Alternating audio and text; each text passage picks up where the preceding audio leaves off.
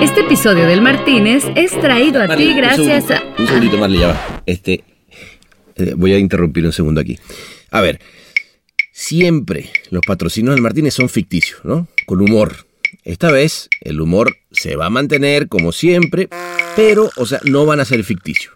Quiero decir, estas son dos causas que están ayudando, una en Venezuela y otra en México, en plena pandemia de COVID-19. Entonces, nada, corran la voz y échenos una ayudadita, ¿no? Ahora sí, Marley, vas con tu qué. Ok, bueno, seguimos. Este episodio del Martínez es traído a ti gracias a Llamada SOS, el centro de atención telefónica de la Facultad de Medicina de la UCB para que cualquier venezolano pueda tener acceso a un médico en una llamada. ¿Tiene fiebre? ¿Tos seca? Antes que oiga esta música.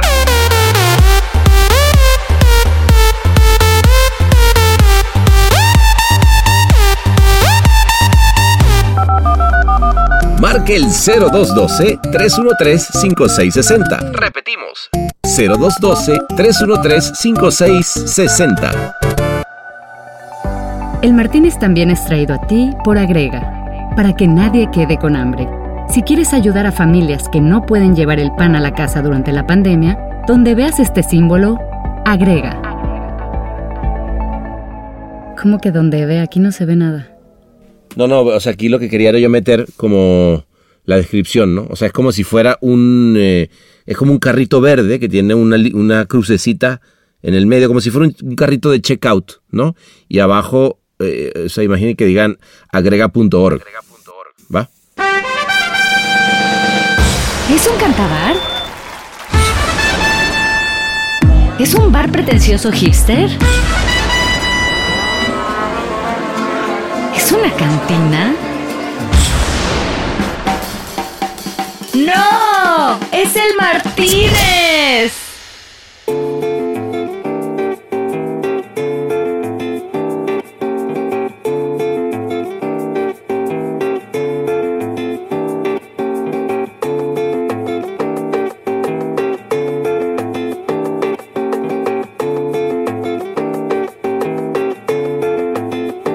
Cuando cayó la tarde, de pronto se oyó una salsita de fondo con Oscar de León en el Martínez. Olía a playa y como que la costa azul olía a Caribe. Sería por el orgullo, chico, que me hinchaba el poder estar destapando una cerveza una vez más en el Martínez con un hermano que tuve la fortuna de conocer cuando ambos éramos creativos pasantes en la misma agencia y que hoy unos poquitos años después, no mucho, se ha convertido en el dueño de la agencia más creativa de Venezuela, ganadora del primer León de Film para el país en 2015. La última vez que nos vimos ahí en Martínez fue para celebrar en una pieza que pensamos que el caso y toda la red de FCB pensaban que el caso era el que iba a triunfar mucho más que el film, mucho más que el film. Él es un tipo que realmente admiro no solo por su excelencia creativa, que es enorme, sino que también porque es un emprendedor nato este tipo siempre ha apostado por sí mismo antes que nadie. De hecho, mira, cuando su agencia RG2 empezó a ganar premios, FCB hizo una alianza para que la creatividad que producía fuera apoyada por la red. Y hace unas pocas semanas, pocas estoy hablando de un par creo, apostó en Venezuela contra todos los pronósticos para lanzar FCB Fire Caracas uniéndose a RG2. Queda demostrado una vez más que la creatividad siempre brilla ante la crisis, papá. RG2 el 17 de febrero del 2014. Nosotros abrimos RG2 con plenas guarimbas. El día que abrimos no podíamos ir a trabajar. Teníamos que bajar corriendo, nos asomamos con la Guardia Nacional, nos correteaban para la oficina, nos encerramos a entregar lacrimógenos. Me voy seis años adelante, siete años adelante y tenemos otro momento clave que es el lanzamiento de F7 Fire convertido en grande, entrando el coronavirus esa noche obviamente recordamos lo que le costó llevar adelante la campaña que le dio el León en una de las categorías más difíciles de Canes en la actualidad. Y la Fundación Alzheimer tenía ese problema de que irónicamente era una causa bastante olvidada en. Y ahí se nos ocurre la cuenta de los 20 ceros, que era la, cuenta inolvidable. Todos los bancos se enamoraban de la idea, Mercantil, Baneco, todos los grandes bancos del país, pero todos ponían, decían que era imposible desafiar el sistema tecnológico y crear esa cuenta, esa cuenta. Después pasamos por lo que significa creer en tu país a full y apostar a que podemos ser nosotros los que cambiemos la realidad en la que vivimos como decimos llanamente, le hemos echado tanta bola durante seis años que no es momento de echar para atrás con la compañía. Hay que seguir. Me contó de la oportunidad enorme que hay de explotar los e-games en Venezuela. Es loquísimo eso. Es que empezamos a echar la data y los números de Venezuela y tú dices, coño, en Venezuela hay más de medio millón de chamos jugando con nivel profesional con banda ancha de mierda, con 3 megas, 4 megas, pero jugando profesional. Y del espíritu que lo ha movido todos estos años para incluso convertir dos años de su vida en hacer un proyecto documental que eleva a los emprendedores venezolanos. El contenido hizo que empezáramos a explorar posibilidades acá, como Fina Torres, que se nos acercó por Juan Bernardo y que quería producir este documental Tierra Adentro y es nuestra primera producción original que tenemos dos años produciendo. Fina Torres es una directora, este, bueno, pero es, imagínate, yo es la directora de cine más importante de este país, ¿sabes? reconocida afuera. Terminamos además concluyendo que los hijos de las dictaduras somos carne dura de roer cuando hablamos de aguantar tormentas tenía un año cuando mi papá fue preso por la dictadura chilena. Y yo, yo nací, digamos, mi memoria es haber nacido en Maracay, en Venezuela, y ser venezolano, ¿entiendes? Pero, pero haber conocido a mi padre, que padre cáncer, por lo que vivió y cómo nos enseñó valores que aunque no veíamos aquí venir, él lo vio venir todo, todo. Los invito entonces a una noche caribeña en la costa azul, llena de mar y amistad. Tenemos roncito Santa Teresa y diplomático en la barra cortesía de la casa. Tráiganse la sillita desplegable y sáquense los zapatos que el piso se convirtió en arena, porque él es Ezequiel Rodríguez. ¿Qué es lo que dice el pana mío? ¿Cómo está la vaina, mi pana querido? Coño, pana. ¿Cómo estás tú? Bien, bien, aquí en la cuarentena dándole. Ah, pa'lante. Bueno, pana, bienvenido al Martínez. Qué emoción vernos una vez más por acá en este. Bueno, una vez más no, güey, porque todavía tú sigues en, Caracas y yo estoy en Los Ángeles. Vámonos, ¿qué te parece? Nos vamos ya a Canes en pleno verano. Vale, perfecto. Vámonos al Martínez. Vámonos pues. una vez. Pácata.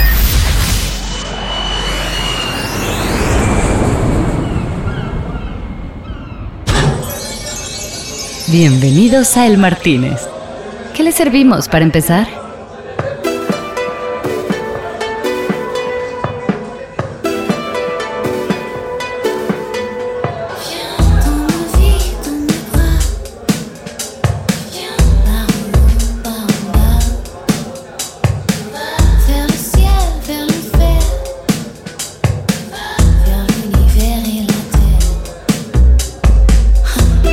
Aquí estamos, papi. Ah, mira. Hasta chanclitas te aparecieron, mira.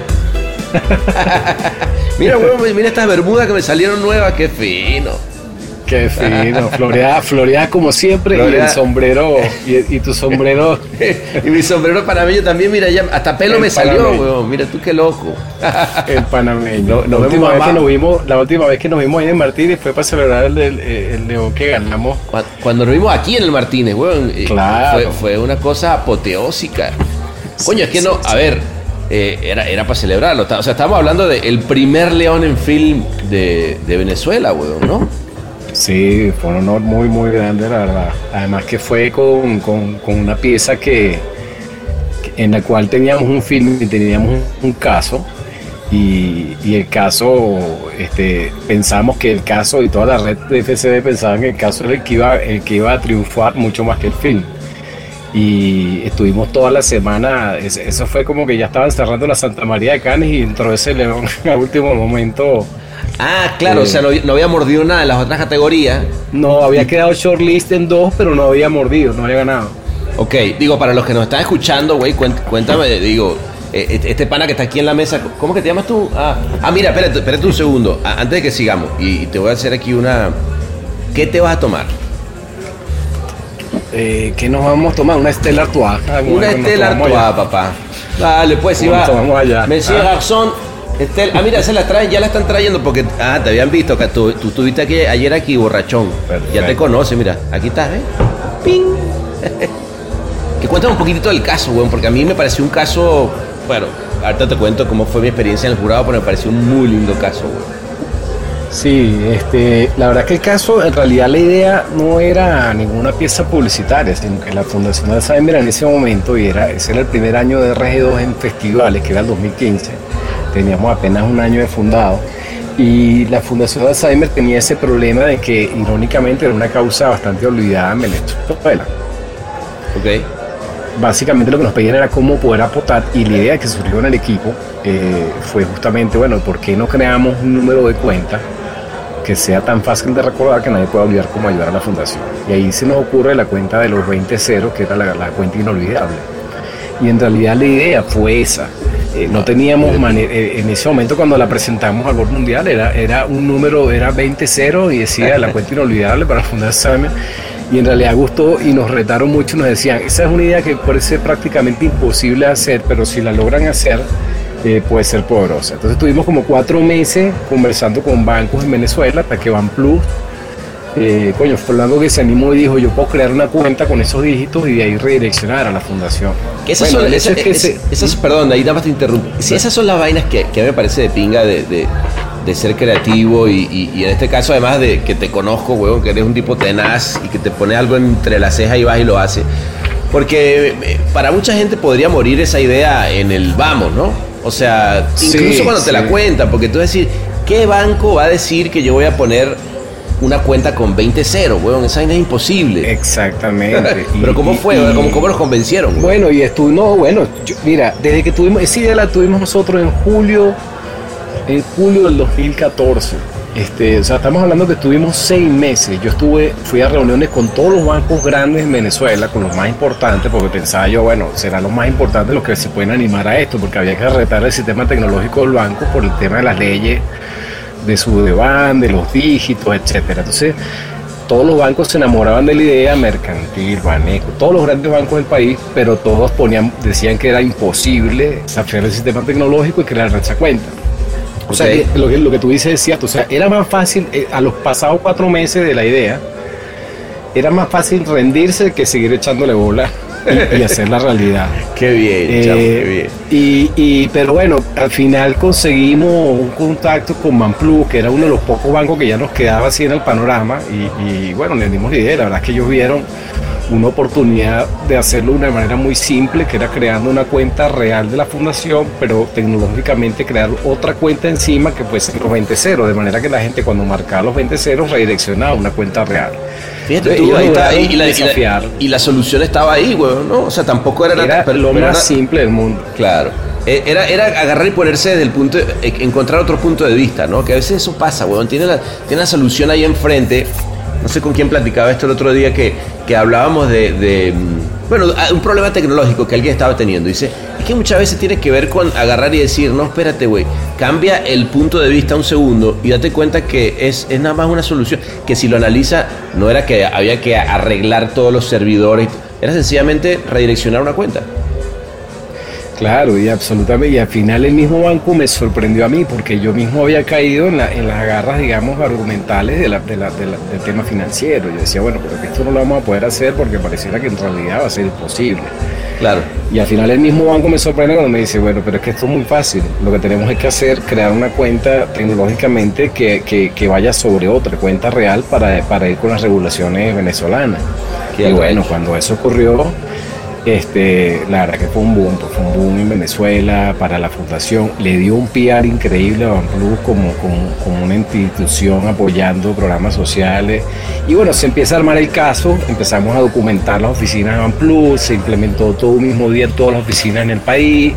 Así, hizo o sea, una un, campaña. un Sí, mismo sí, día sí. Se, se- se implementó en todos lados. Ah, Un mira mismo día se sacó de todas las campañas, se, se instruyó a todos los cajeros del banco para las personas que lo iban a, a hacer con depósito físicamente, porque no todo el mundo lo hacía vía online, digamos. Claro. Este, se instruyó a todos los cajeros de cómo, la gente cuando iba a donar cómo se ponía la cuenta a los 20 ceros, o sea, se hizo todo un trabajo muy arduo en el banco, este, se hizo rueda de prensa, etc. De hecho que teníamos un material increíble para montar un caso de cara ya a Canes y, y en hecho, y, y, siempre estuvimos con el tema del caso, el caso, el caso y unas conversaciones que tenía yo con el gato con José Manuel, con el equipo creativo, que fueron también los, creadores conmigo de este proyecto. Eh, decíamos, bueno, pero ¿y cómo le contamos esto comunicacionalmente a la gente? Y fue cuando se, se, nos ocurrió decir, bueno, ¿qué pasa si ponemos a un paciente de la fundación a que, a que diga esto, eh, a que comunique la cuenta inolvidable? Y ahí empecé, me fui con cámara y empecé a hacer casting a pacientes reales de la fundación hasta que encontramos a esta señora que era la, era la persona, digamos, que tenía mayor nivel de, o sea, no, tenía la enfermedad tan avanzada en puntos donde no pudiese recordar absolutamente nada. Pero aún así, cuando fuimos a grabar el comercial, eh, era, era increíble porque lo hicimos con Whisky, con Evans. Y cuando nos acercábamos a la señora y le damos las líneas que tenía que decir, volvíamos a la cámara y ya la señora se había olvidado. Entonces tuvimos que ir a buscar una enfermera que la apoyara. Y eso le dio un drama natural a la idea.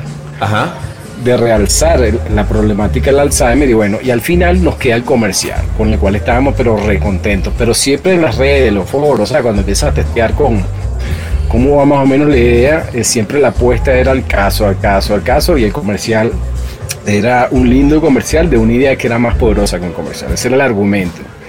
Y bueno, nos mandamos al Cane con, no sé, 15, 16 inscripciones en el caso, empieza a quedar shortlist los primeros días, bueno, no empieza a pasar nada, nada, nada, nada, nada, hasta que al final eh, bueno, terminó siendo el comercial, la pieza en la que más creíamos al final, este, la que nos terminó dando, bueno, esa tremenda satisfacción, además, en una categoría como film, que era un no, pero... No, a ver, espérate, yo, yo te digo, yo estaba ese año de jurado, ¿eh? eh ese fue 2015. Sí, sí, claro. Yo estaba de jurado y, bueno, te puedes imaginar para mí el orgullo de, una pieza, digamos, ya, ya Venezuela había tenido shortlist en Cannes, en film, eh, pero nunca había ganado un, león, ¿no? Entonces, eh, yo me acuerdo cuando la vi en el shortlist fue como de, y además le, o empecé a oír al jurado hablar de la pieza y dije, cuño, esta pieza tiene, tiene posibilidades, este, porque además, como dice, estaba muy linda, o sea, estaba muy bien filmada, la manera en que ella lo decía, eh, o sea, la ejecución estaba muy bien, la idea era, era, era impecable. Em, tanto así que, que José Moya, recuerdo que la, quiso subir a plata y, se quedó a un voto de, no ser plata, weón. O sea, y, y, y, tú ves el reel, y tú ves el reel de, film de ese año de, de, Cannes.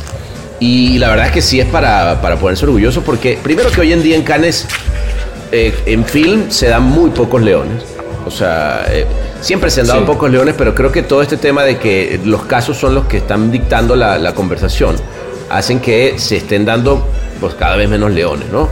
Y yo que te digo que estaba ese año, que estaba Thor, que era el, presidente del jurado, que era el, eh, creativo mundial de Grey, que ahora trabaja en, Apple, como el, head creativo de, Apple, con la agencia in-house que tienen, nos había puesto un, eh, un, criterio muy claro, ¿no? Y creo que eso, eso es interesante cuando, cuando llegas a un, a un jurado y tienes a un presidente del jurado como que lo deja tan claro. Y el tipo dice, Señores, eh, tenemos que juzgar la idea que narre la historia en el tiempo en el que, en el que necesita contarse, ¿no? O sea, él, lo que decía era, tiene que tener storytelling, porque nos va a pasar, dice, que nos vamos a encontrar casos que son films, pero que no son, o sea, porque un caso es un film, digamos, está hecho en, formato film, pero tenemos que, que premiar casos donde storytelling narrativo audiovisual eh, gane. Y, te lo, y te lo cuento porque esto que me estás contando, o sea, al final del día era un caso muy lindo,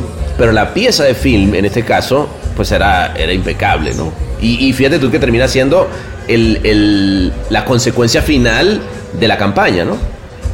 Totalmente, totalmente, no, y, es lo que te digo, o sea, lo que, lo que más nos sorprendió fue eso, o sea, que, que justamente sabíamos que la idea era una cuenta y, que el film o la manera en cómo logramos primero concebirlo y luego, luego con, ejecutarlo de una manera impecable, con Wiki, con, con Evans, con Bernardo, con, un apoyo increíble, este, termina siendo el storytelling de la, de la cuenta en boca de esa señora lo que se convierte en idea ganadora. Bueno, y, también de más decirte, Marico, que, que un honor también para nosotros haberte tenido como venezolano en ese jurado en Cannes. El Martínez es el Martínez. Sí, él. Hola, Martínez. ¿Por qué no? Claro, yo tuve la suerte, weón, que, además también era la primera vez que un, que un venezolano iba de jurado a Cannes, que yo decía... Absolutamente. no, pero para mí fue, fue la suerte de haber estado, weón, con la pieza de ustedes y verla ganar, weón. O sea, yo obviamente por eso brindamos en ese Martínez sí, sí. De, de, manera tan particular, porque, a ver, eh, de nuevo, cada vez que, que, Venezuela se ha ganado un león, eh, digamos, yo, yo mi carrera hice un pedacito en, en en Venezuela y luego la gran mayoría de los años la he hecho en México, pero siempre que, empecé a ver cómo, cómo, Venezuela empezaba a meter y se ganaron, y, hubo leones, ¿no? Eh, quizás no la cantidad que nos hubiera gustado que hubiera mucho más, ¿no? Pero también hay que entender que la realidad país este, afectó mucho, sobre todo que en el tema del talento. Habla un poquito de eso, weón. ¿Tú cómo, sientes? Eh, porque yo sí recuerdo un, un momento creativo importante en Venezuela cuando de hecho, recuerdo, me, me, invitaron de jurado a la arepa, a, una, no recuerdo si fue la primera edición, creo que era la primera edición, me acuerdo que estaba Humberto Polar. Sí, fue la este, primera, creo. Creo que fue la primera, y ahí yo sentí un medio bastante eh, unido, etcétera, pero también entiendo que, que, de nuevo, la realidad país no ha contribuido. Pero tú, huevón, una de las cosas que yo te admiro es que no, no solamente que sin duda eres el mejor creativo del país, y no solamente creativo, sino empresario que ha hecho su, agencia independiente y, y al año se ganó el primer León de Film, sino que además este, eres un tipo que siempre le ha apostado a, la realidad y ha hecho cosas eh, arrechísimas adentro, ¿no? Arrechísimas pueden ser chingonas o, como le quieran decir en cualquiera de nuestros países. Pero, pero digo, cuéntame un poquito, para ti, ¿cuál ha sido la evolución del, del mercado venezolano? Eh, tanto en lo personal, güey, como en lo profesional. Sí, bueno, yo, yo a ver, eh, yo comparto contigo porque, bueno, primero tú y yo trabajamos juntos, ¿te acuerdas? En, una época antes que tú te fueras a, México. ¿Cómo y no me voy a acordar? hicimos eh, y, trabajaste esa campaña maravillosa en la universidad, que todavía me acuerdo, fue, que de hecho fue parte del trampolín que te, que te llevó para allá, el trabajo que estabas haciendo ya aquí. Y, luego cuando vienes a, esa edición de, la primera edición de, la DEP y todo eso, sí, había una generación eh, de grande de creativos, de agencias, o sea, el mercado estaba en un buen momento. De hecho, Venezuela en ese momento llegó a ser más grande que mercados como, en términos de tamaño me refiero, eh, que, Chile, que, que, otros países que ya lo venían haciendo mucho mejor en términos creativos, pero en términos de mercado había mucho más, más gente. O sea, sin duda es innegable que que la creatividad venezolana, a ver, que el talento venezolano de creativo ha, ha, mermado eh, progresivamente y dramáticamente en los últimos 5 o 7 años. Cuando dices ha mermado, te refieres a que, a que la gente ha salido cada vez hay menos personas, claro, muchos talentos eh, eh, se han ido a otros países. O sea, yo siempre he tenido ese debate con los creativos, tanto en Venezuela como afuera, sobre todo el tema venezolano, cuando se habla de la creatividad venezolana.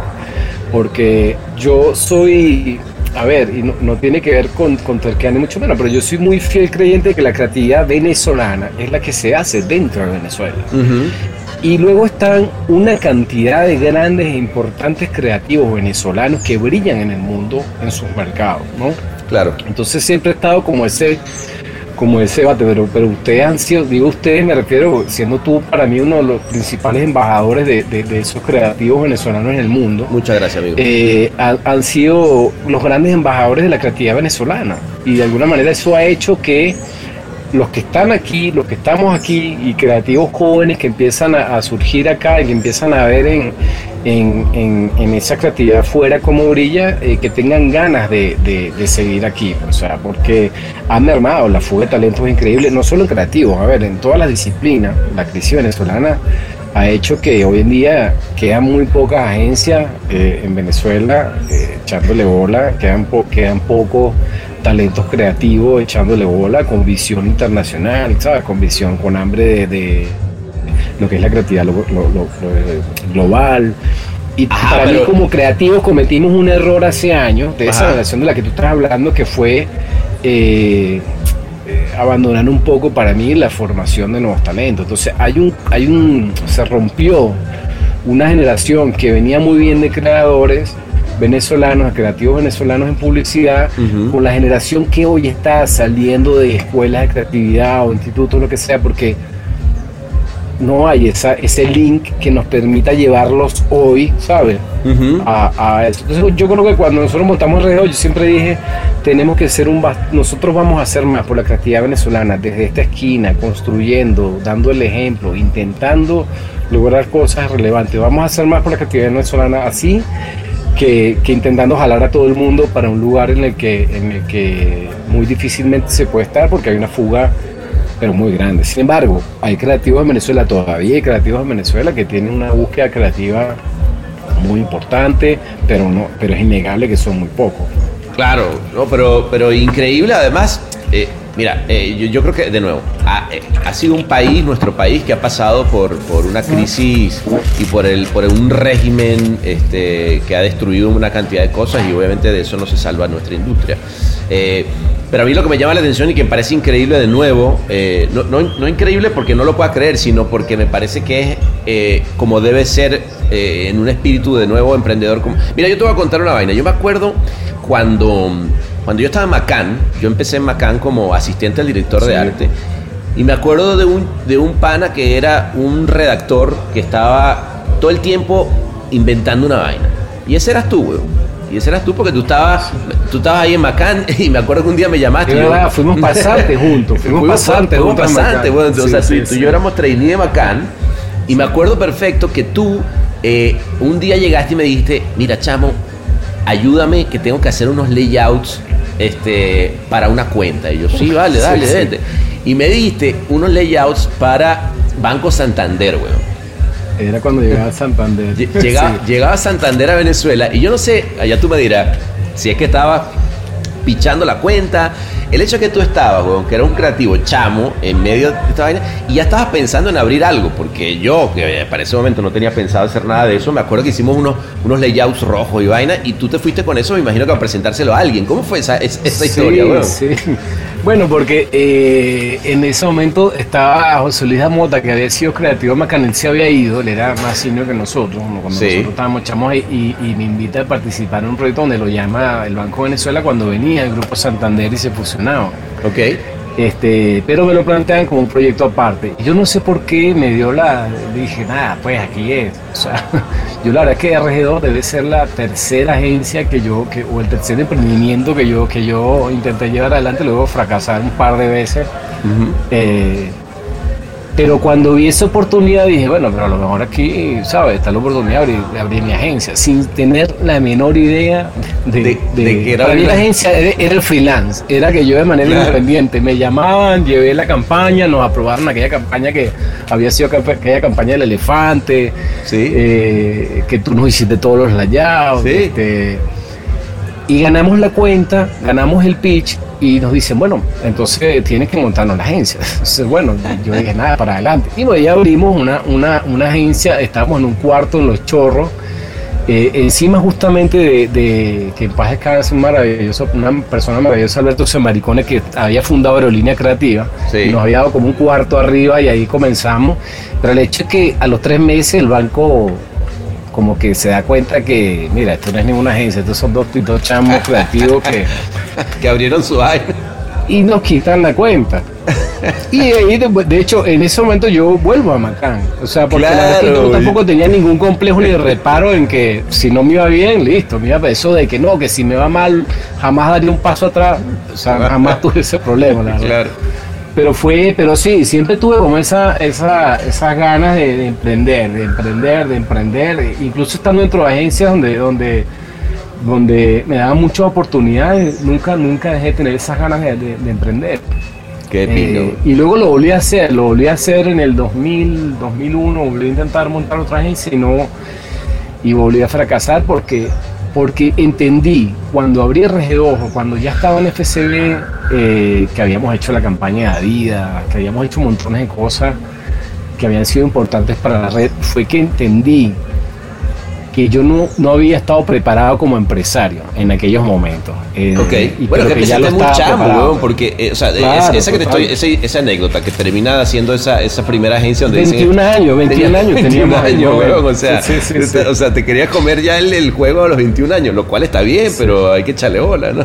Claro, hay que aprender y es bueno darse esos coñazos porque claro. yo creo que, que abrir una agencia no es fácil, o sea, tú mismo lo viviste luego de haber tenido un éxito pero, pero gigantesco en DDB en México y te citan a saltar al agua igual.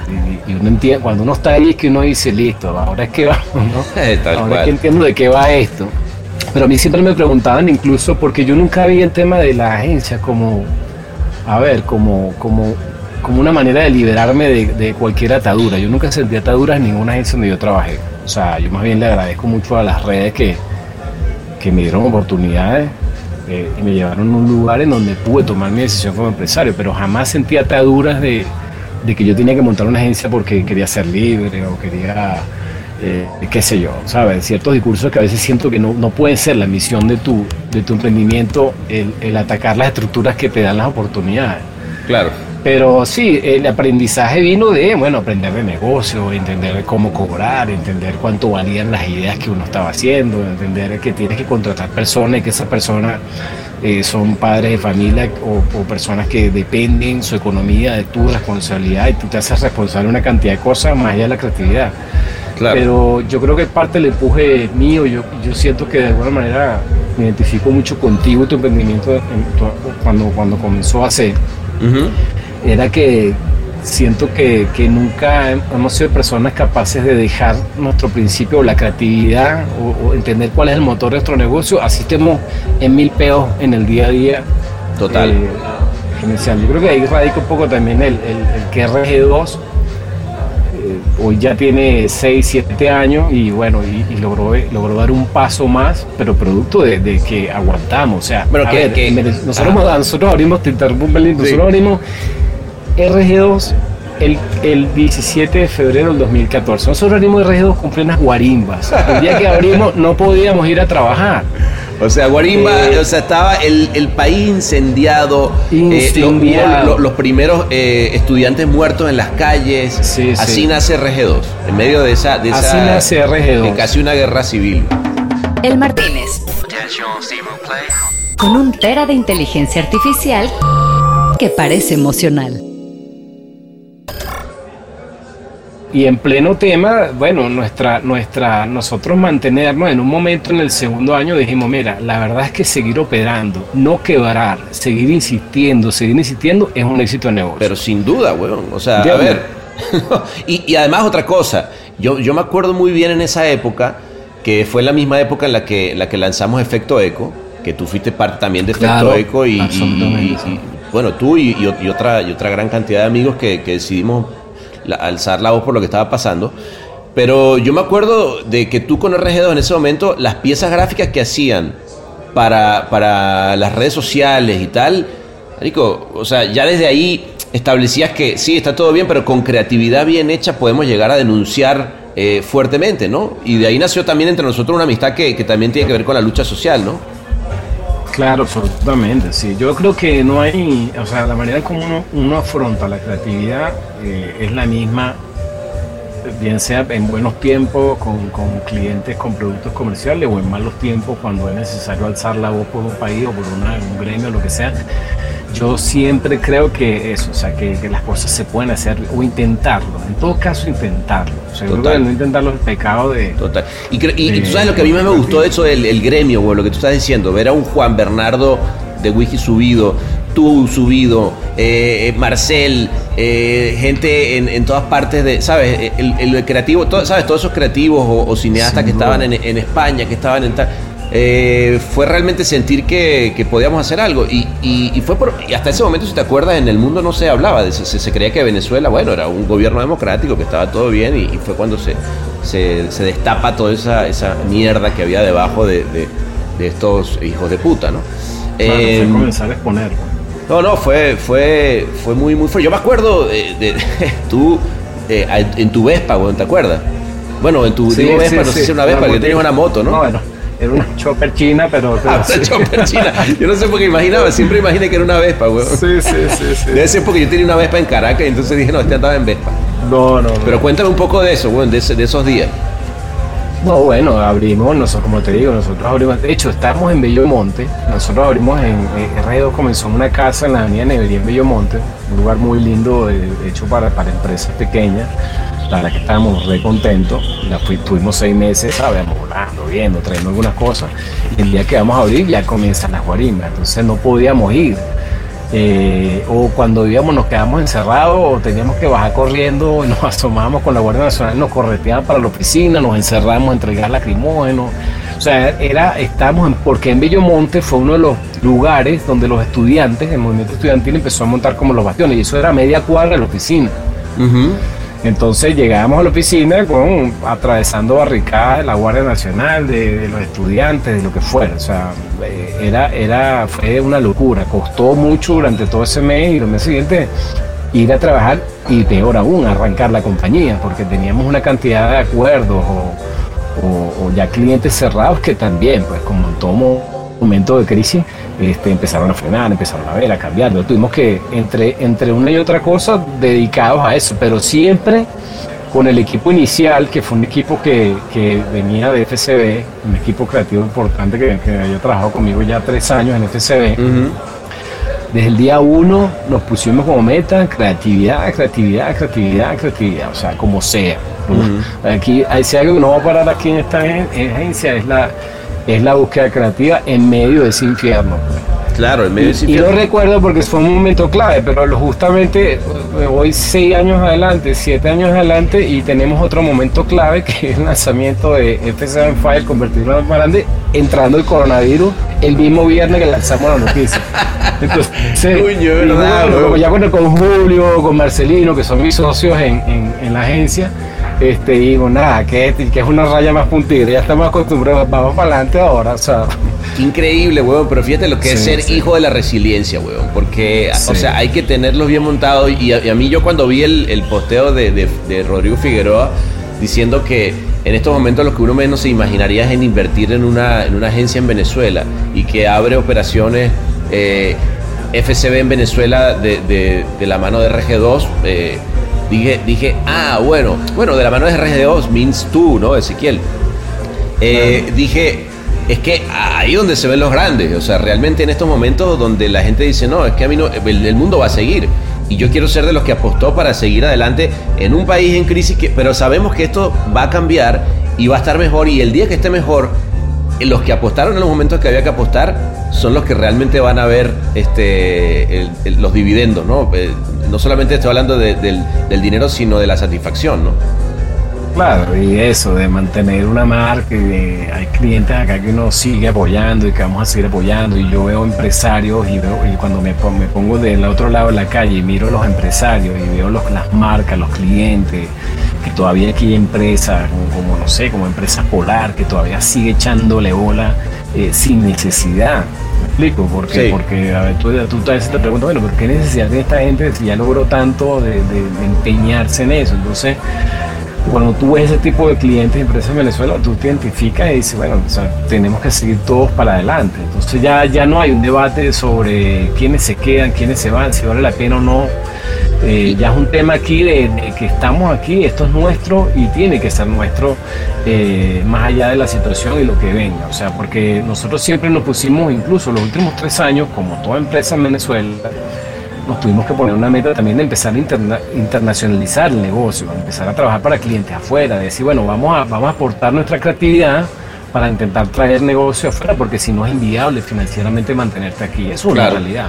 ¿Y qué Pero tal? igual, eh, bien, nos ha ido bien, con altos y bajos, pero hemos tenido y tenemos clientes en Miami. En Miami abrimos una operación administrativa pequeña que nos, nos sirve para, para traer negocio y clientes de allá.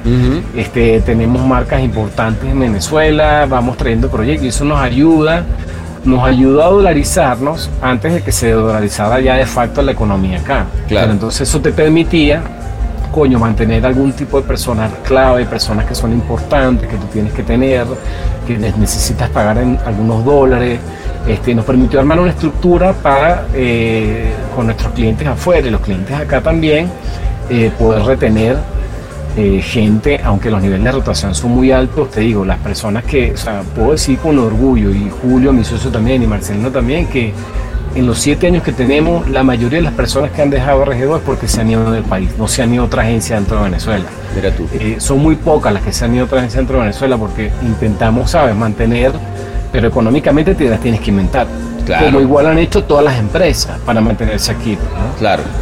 Oye, cuéntame del punto de vista personal, weón, ¿cómo, ¿de dónde te nace es, esa, eh, digamos, porque, insisto, de, a los 21 decir voy a, voy a abrir una agencia, weón, y, y habiendo tenido dos, te das, te das dos veces y dices, no, ¿sabes qué? A la tercera va la vencida, ¿no? Eh, y en un país donde, donde abres una agencia en un momento crítico del país, donde por primera vez hay una violación de derechos humanos y, y ahora lanzas con FCB en pleno momento del coronavirus, ¿de dónde te sale, weón, tanta, tantos pelotas como para decir seguimos adelante? O sea, no ha flaqueado, bueno, en un momento con Ocarina, que, que, de repente personalmente decir, puta madre, ¿será que es momento de rendirse? ¿Y, y, y dónde sacaste esa fuerza para decir, no, sabes que seguimos para adelante? No, a ver, yo, yo lo que creo es que si tú dices, bueno, oportunidades de irse han ido, han habido, han habido oportunidades de irse. Este, tú también tengo un hijo de 14 años, ¿sabes? Cuando tienes una familia, tienes un hijo, tú también piensas en otras cosas que van más allá de tus propias prioridades. Claro.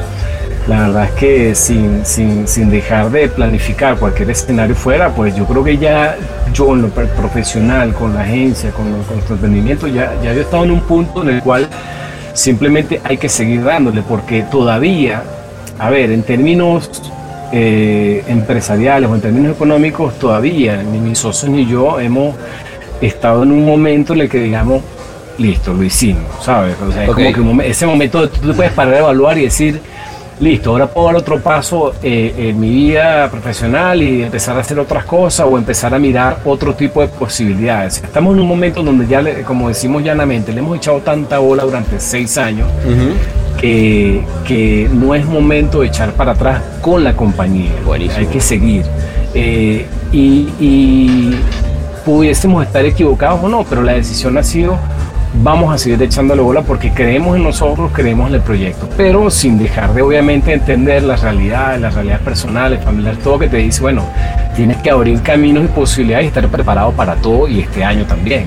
Oye, pero ya con la compañía es eso, por eso que dimos el salto con, con FCB Fire, porque también es ser parte de una red, ya teníamos una alianza con FCB, pero cuando Rodrigo me llama y, empezamos a conversar y nos, nos invita a que hagamos este proyecto juntos, pues ahí fue donde también yo me senté con mi socio y dijimos, mira, e-, esta es una oportunidad pero cuéntame, cuéntame, ese, cuéntame ese en corto, weón, cuéntamelo con anécdota, porque me lo cuenta muy por encimita. Yo quiero saber qué se hablaron esa vez cuando estabas con Rodrigo Figueroa, que te llama y te dice, ¿sabes qué? Vamos a abrir operaciones en Venezuela.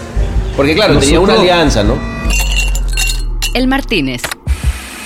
Ahora reforzado con su nuevo sabor vainilla, reposado.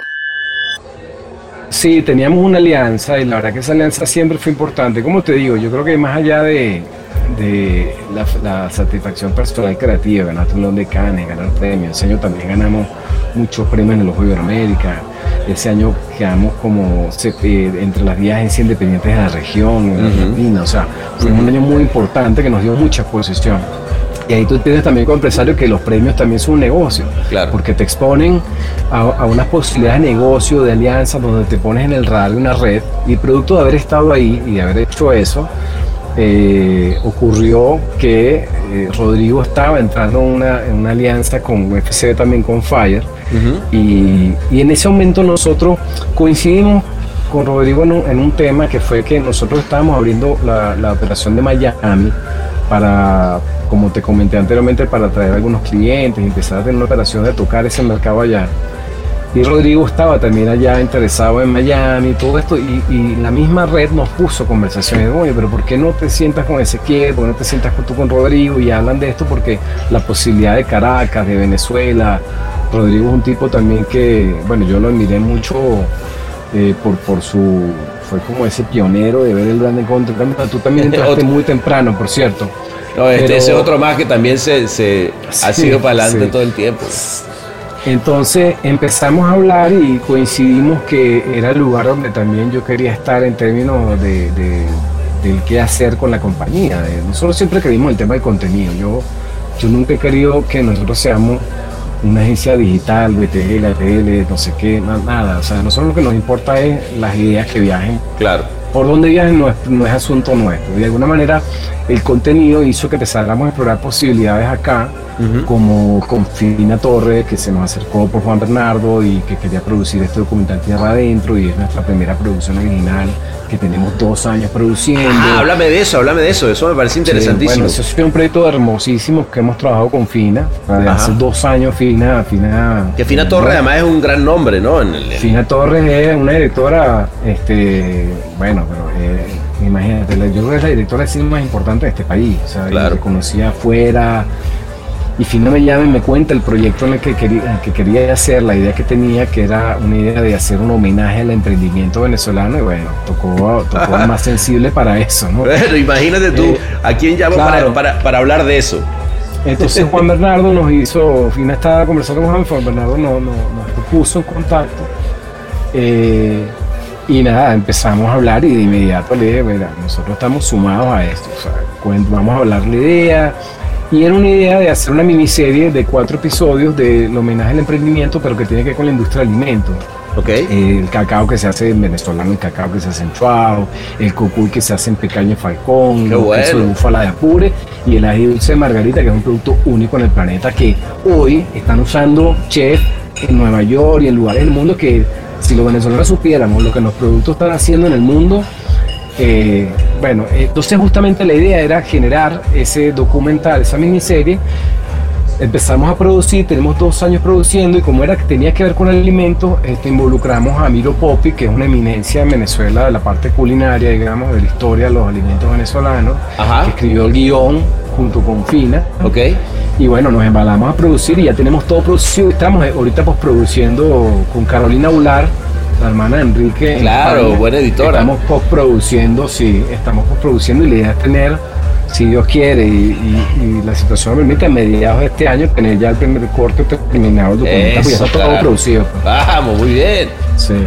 Y bueno, y entre una y otra cosa empezamos a coincidir con este tema del contenido y con Rodrigo. Eh, bueno, nada, la conversación fue prácticamente duró cinco minutos. O sea, Rodrigo me dijo, mira, yo ya sé quién eres tú, qué es lo que estás haciendo tú, cuál es la ambición, tu socio, la compañía, en qué anda, y yo ando en esto igual. Eh, y fue así prácticamente de cinco minutos. Eh, de decir, vamos a echarle bola. Y yo le decía a Rodrigo, ¿cuál es? ¿Por qué? O sea, ¿por qué? O sea, me, me encanta que creas tanto en el país, pero quiero saber por qué. O sea, ¿cuál es tu, tu, tu, tu, visión? Claro.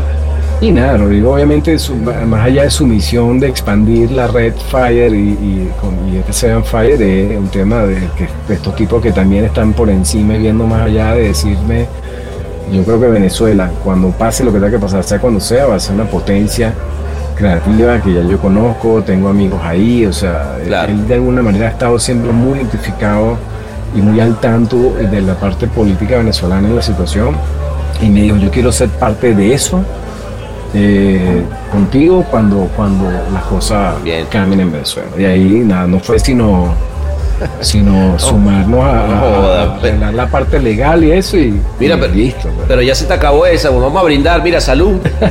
salud por esa salud, tela, sí. salud por esa. Al garzón. El garzón, véngase que tráenos, déjenme por aquí una, una cubetita, le agradezco.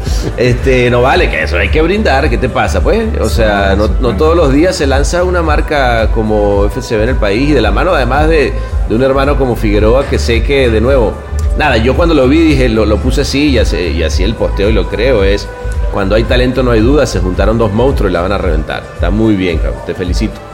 Este, Gracias, entonces, este, oye, y, y, todo el tema de, de, de, gaming en, la que, en el que anda metido eh, Fire, ¿también te va, vas, piensas entrarle por ahí Sí. a ese tema? Sí, sí, bueno, eh, me identifiqué con el tema gaming porque, ¿tú te acuerdas? Nosotros acá jugábamos, ¿te acuerdas? Nosotros somos gamers de... No, somos de- gamer, desde antes, weón, de cuando no existía esa gamers palabra. Desde, desde- desde cuando era con Dialog, era por teléfono. que Claro. había que- me acuerdo que había que llamar por teléfono al pana, decirle, mira, cuando entremos al mapa vamos a hacer esto y esto, porque luego no podías hablar con él porque tenías que usar la línea telefónica. Claro, claro, claro.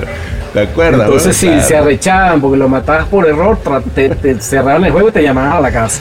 Mira, pero te, voy a decir una cosa, a ver, a ver si te acuerdas de esta. Esta era mucha menos análoga, pero nos tiramos varias tardes, pero te estoy hablando de, de yo creo que varios meses de varias tardes, weón jugando dardos en la parte de atrás de Macán, ¿no ¿te acuerdas? Sí, sí. Se armaban los campeonatos de dardos. El famoso gallinero. En el, famoso gallinero. En el gallinero. Y claro, para los millennials, que son pocos que hoy en el Martínez, este, en esa época había que, que un, un, espacio donde había el spray mount para montar todos los bocetos. Y entonces poníamos los foams en la parte de, de, atrás y donde estaban todos los bocetos de los clientes que odiábamos, poníamos y ahí poníamos y decíamos, esa es la Diana y le tirábamos a lo, con los dardos, ¿te acuerdas? Exacto, eso era, nuestro, nuestro gaming, nuestra comunidad de, de gamers de, la época. Pero bueno, la verdad es que tengo, tengo un chamo de 14 años que es un gamer eh, ah, le gusta, tiene, ah, también es super gamer. Profesional. Sí, Ezequiel, Ezequiel hijo es gamer, pero ah, no, sabía que Ezequiel le, le gustaba el, y le mete, le mete, le mete, le mete mucho, o sea, le da con mucha seriedad y está en ese momento, ya con 14 años, de tomar esa decisión de si le termina gustando o no para darle profesional. Pero estuve muy metido en eso y la verdad es que la visión de Rodrigo, que por cierto también nació a través de su hijo, un gamer ya mayor, profesional, todo, que es Hydra. Claro. Eh, Jerónimo. Eh, bueno, este tema del gaming a mí me llamó la atención, no, todo, no por el tema del gaming en sí, sino por decir, bueno, que, que, arrecha la visión de decirle a un anunciante o desde un empresario como Rodrigo, decir, yo puedo expandir hoy la comunicación o tu marca y exponerla a una cantidad de millones de personas y de chamos que juegan en el planeta, que es una audiencia que, que nadie toma en cuenta y que crece dos veces por año más que la audiencia de Hollywood. Entonces tú dices, ahí tienes que estar. o sea, un lugar donde tienes que estar. Sin y duda. Si no lo sabes, aprender y intentarlo. Pues. Para todo para allá. sí, y cuando empezamos a meternos, lo que más me gustó también el tema gaming con Marcelino, que es mi socio, que está más encargado ahorita del desarrollo de gaming, es que empezamos a echar a ver la data y los números de Venezuela y tú dices, coño, en Venezuela hay más de medio millón de chamos jugando con nivel profesional.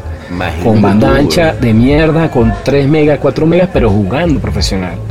Entonces tú dices, empezamos, empezamos a hacer un, empezamos a hablar con jugadores, con gamers venezolanos que nos han empezado a armar una comunidad y estamos en pleno proceso de tener un equipo, ¿sabes? Para, para ofrecerle las marcas acá y además que los tanteos que hemos tenido por ahí con dos, tres clientes te dicen que los que los tipos de, yo quiero estar ahí, no sé cómo, dime tú cómo, pero yo necesito que mi, que mi producto empiece a estar con esa audiencia.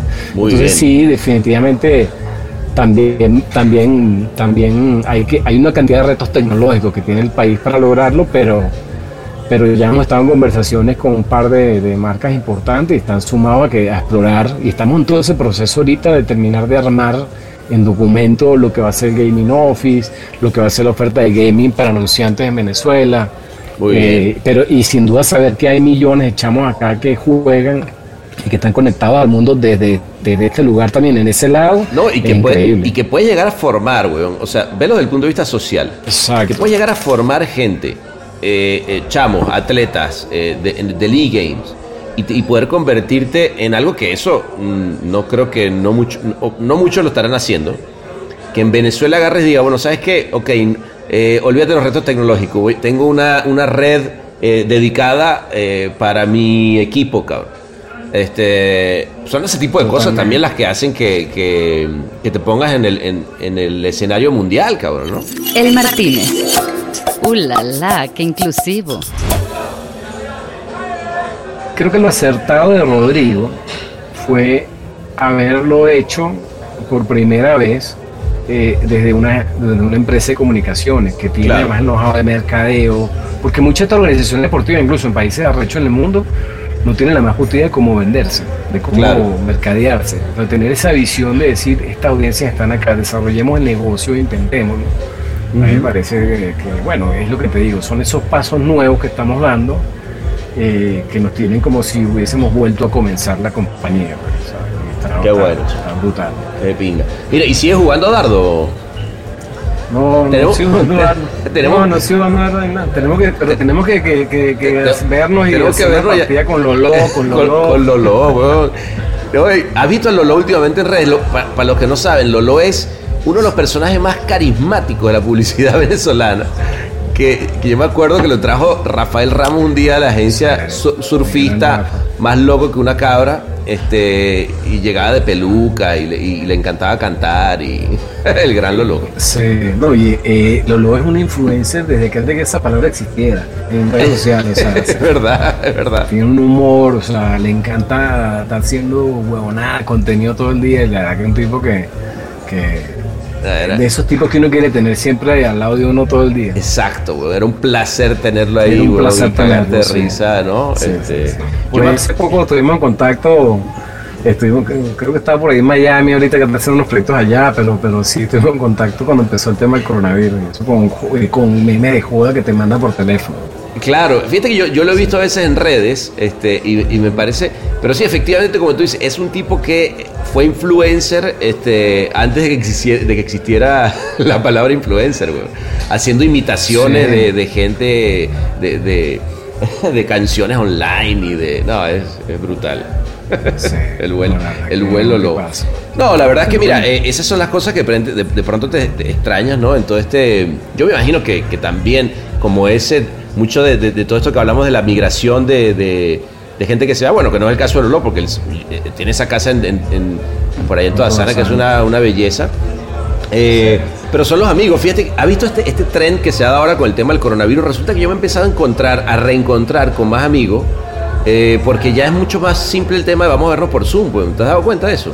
Claro, sí, sí, está pasando. Pues, tú lo ves así, ya es como, o, pasa igual con los amigos que con el tema de los proyectos que uno quiere hacer, que dice, coño, yo un día me quiero sentar tres semanas encerrado a escribir un ah, libro o una película. Entonces, bueno, ¿qué cosa vas a poner ahora? Ya tienes tres semanas, te están dando un mes más. Ahora, ahora o nunca. Para los amigos también, ahora o nunca. El que no lo haga, el que no lo haga ahora es porque no quiere. Sí, fíjate que yo me estaba sentando a escribir, tengo una, historia que estoy escribiendo sobre, sobre la migración. Este, pero me agarró de pronto este proyecto que por cierto estamos lanzando hoy, te cuento, eh, eh, eh ahora sí es primicia, que es, se llama Agrega, weón, que es poder llevar comida a, la gente en un momento en México donde, donde inevitablemente la crisis económica va a hacer que mucha gente no pueda llevar papa a la mesa, weón. Este, entonces sí, ya sea, ya sea porque ayudando o porque tengas la posibilidad de sentarte un rato a escribir eso que, que, que no has escrito, creo que es un, digamos, si lo agarras desde el punto de vista positivo, es un gran momento, weón, ¿no?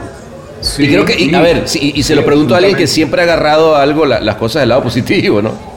Sí, no, y además que yo creo que también, eh, lo hablaba con, con un cliente con el que estaba esta mañana justamente, que era, hay muchas empresas que se vieron obligadas a trabajar remoto, de su casa, a utilizar, yo creo que el tema de Zoom, Hangout, todas estas plataformas para con el Skype, lo que sea, que se van a dar cuenta cuando pase esto, creo yo, que los tipos van a decir al final, decir, pero espérate un pelo, o sea, nosotros podemos ser 100% productivos trabajando remoto sin pagar una oficina, sin ir a ningún lado, sin gastar en café, sin gastar en alquiler, en estacionamiento. O sea, ¿por qué no seguimos en esto? ¿Sabes? Claro. Y, el mundo va a cambiar para mí, va, va, a haber muchas compañías que se van a hacer mucho más productivas cuando esto pase porque van a descubrir que lo que hacía que el, que el talento, ¿sabes? Lo permite, pues, en este Total. De, como, como, nuestras empresas. ¿no? además, ¿sabes qué? Eh, yo creo, para mí, que es, el primer experimento mundial de home office de la historia, weón. O sea, si lo analizan, no, hubiera habido manera de que eso sucediera que no fuera eh, así como lo estamos haciendo ahora. Y, yo sé que cuando uno pone esto dice, no, lo que pasa, pero hay mucha gente que no lo puede hacer porque hay gente que tiene que salir a la calle a trabajar. Estoy de acuerdo, esto estoy de acuerdo y, es parte del drama de, que, nos da una pandemia. Pero también visto desde el punto de vista positivo y sobre todo para, para países como los nuestros en desarrollo, eh, es necesario poder agarrar y decir, bueno, ¿cuáles son las nuevas maneras de trabajar, weón? Porque yo sí creo que está caduco el modelo de nos vemos en un lugar todos físicamente para producir, porque, guess what, ya nos dimos cuenta que no hace falta, weón. Entonces, yo por ejemplo creo que, que yo, ¿por qué no pensar que en un proyecto, primero que creo que va a ser, a ver, ¿tú qué opinas de esto, weón? Pero yo lo, he, ido, hablando con amigos. Primero que yo creo que va a ser por proyecto. Yo creo que cada vez más, cada vez menos vamos a tener clientes trabajando de manera fija con fee y por otro lado, creo que el talento se va a tener que juntar, sea, sea donde sea que esté en el mundo, para hacer esos proyectos, weón. ¿Cómo, cómo ves eso? ¿Tú, tú, cómo lo estás abordando? No, seguro. Yo creo que yo creo, yo creo que nosotros, bueno, nosotros tenemos ya tiempo, en, la situación lo ha marcado siempre claro. la misma dinámica del mercado, ha marcado que, que ya no solo estemos trabajando más por proyectos que por fin. Ah, ok, ya, ya tú estás en ese, en ese modelo. Eh, tenemos, tenemos fee con algunos clientes, pero, pero no hay, pero te puedo decir que es el 30% de nuestra operación. O sea, todo lo demás nosotros nos vamos por y nos sentimos mejor por varias razones. Primero porque cuando atacamos el proyecto financieramente nos permite intentar tener la remuneración más acorde a lo que creemos que van las ideas, ¿sabes? Claro. que cuando es por fee. Cuando es por fin es por hora hombre, es el flujo de trabajo, entonces puedes tener meses altos, bajos. Entonces parece más como una, como una industria, ¿no? Y tienes razón, es verdad Es que se le, fábrica. se, se le pierde el valor a, el valor a la idea. Ahí, ahí tienes toda la razón. la- Cuando vas al proyecto es, yo te voy a entregar un guion porque me pediste un comercial y yo te lo vamos a producir. El guion para nosotros cuesta tanto la idea y si queremos ir adelante producimos o, o el proyecto puede ser incluso hemos hecho proyectos de estrategia de tres meses para una marca. Mis dos socios, Marcelino y Julio, son vienen del área de planning, son, son personas muy muy duras aquí en el mercado de los mejores planners que tiene este país y, y tenemos un buen equipo en planning y se, se han trabajado proyectos puntuales como si fuesen creativos de planning. Y Imagínate. nos permite, nos permite eso, pero además creo que lo que tú dices, o sea, el mundo va para allá.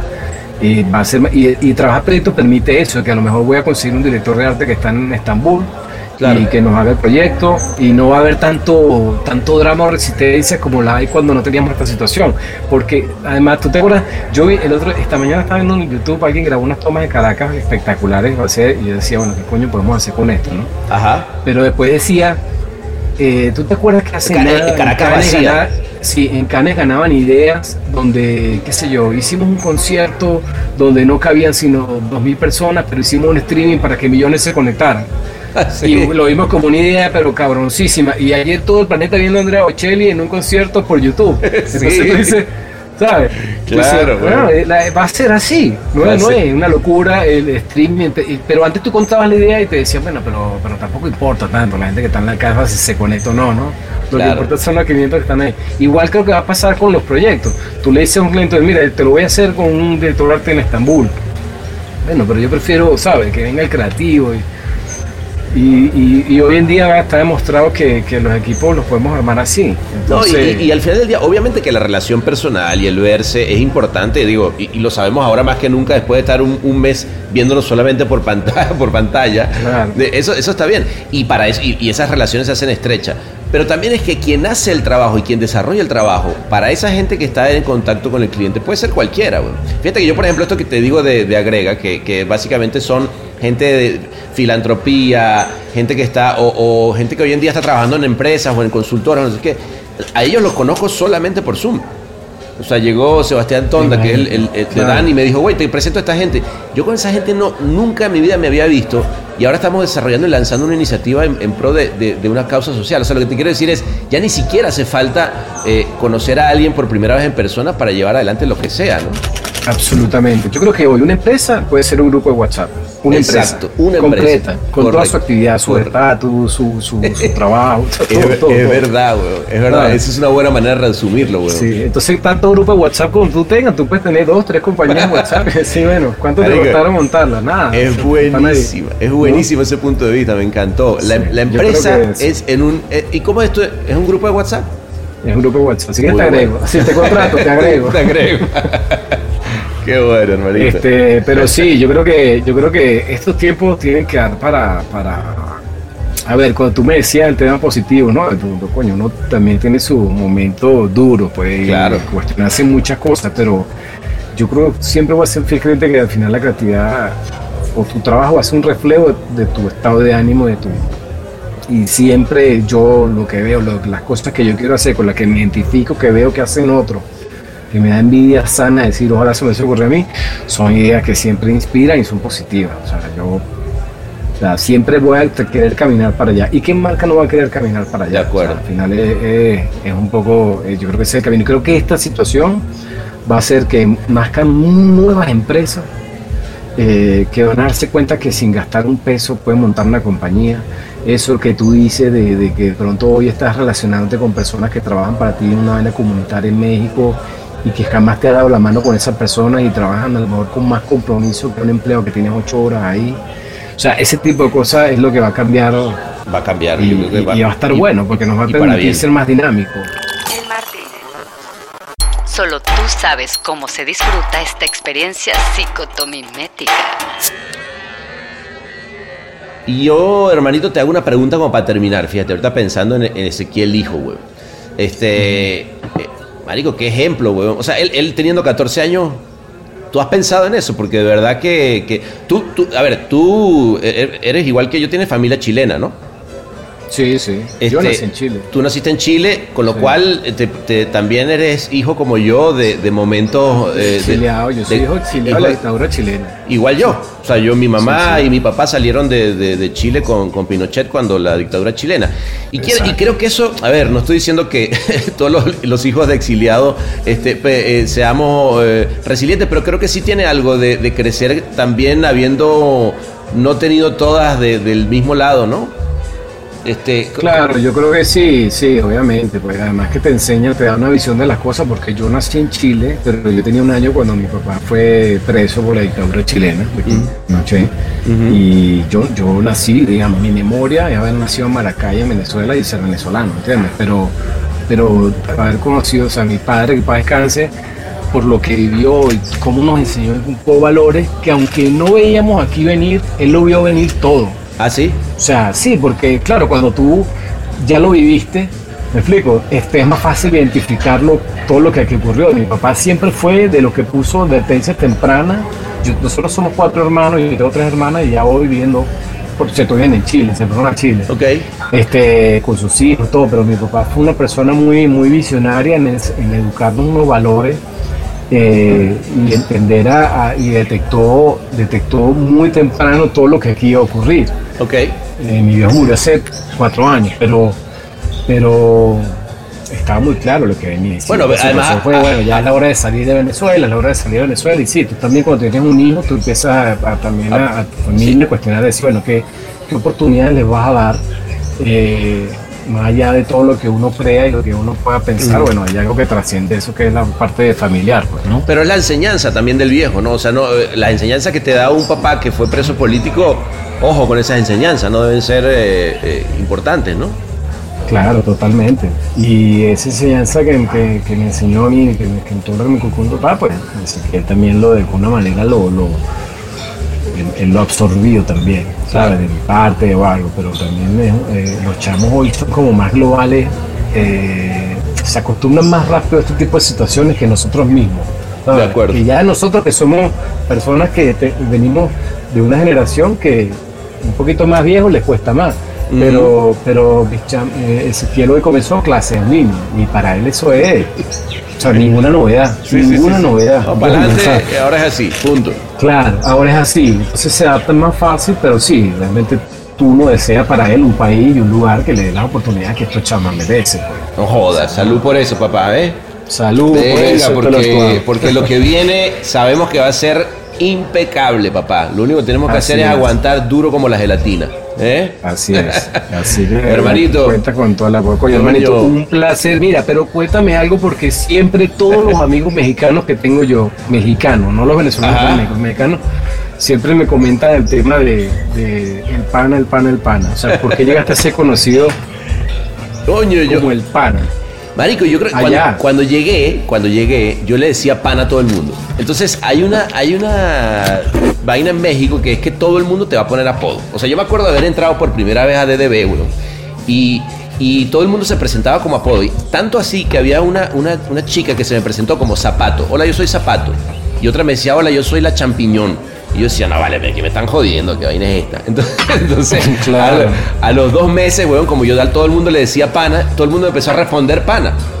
Mira, pana, pana. Y yo decía el pana y me quedé el pana, weón. Y de ahí en adelante hay, Claro. hay gente que de plano no sabe cómo me llamo. O sea, yo ya en redes tuve que ponerme el pana porque hay gente que dice, ¿y este quién es? Sebastián. Claro, el pana, el pana rechadera, qué bueno, Sí, hermanito, coño, pero- encantado, No, chamo, de panita, haber pues. este rato contigo, Coño, nos tenemos que volver a pues. ver en el Martínez pronto.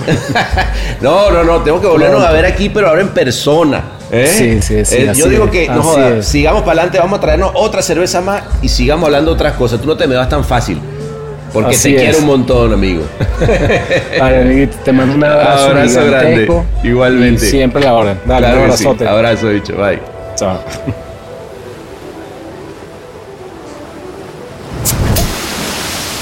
El Martínez. ¡Uh, la la! ¡Qué refrescante verano anual!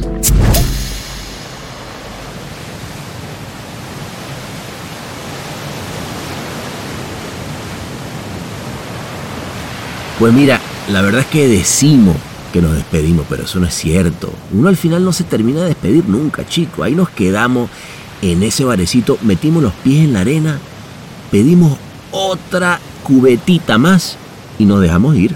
Como los muchachos que seguimos siendo. Por supuesto que sí. Amigos, hasta aquí llega otro episodio más. Y de nuevo, si tú llegaste hasta acá, mete los piecitos en la arena. Que allá abajo te está esperando otra cerveza fría, papá.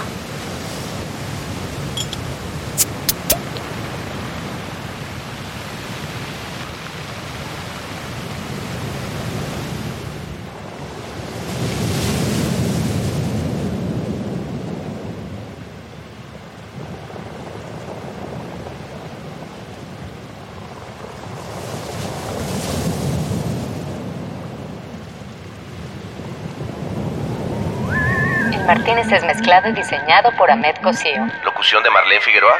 Escrito por Sebastián Arrechedera. Gracias. Este fue otro episodio más de El Martínez, el mejor podcast de la manzana, con un sabor inigualable. Visítanos en elmartinez.net.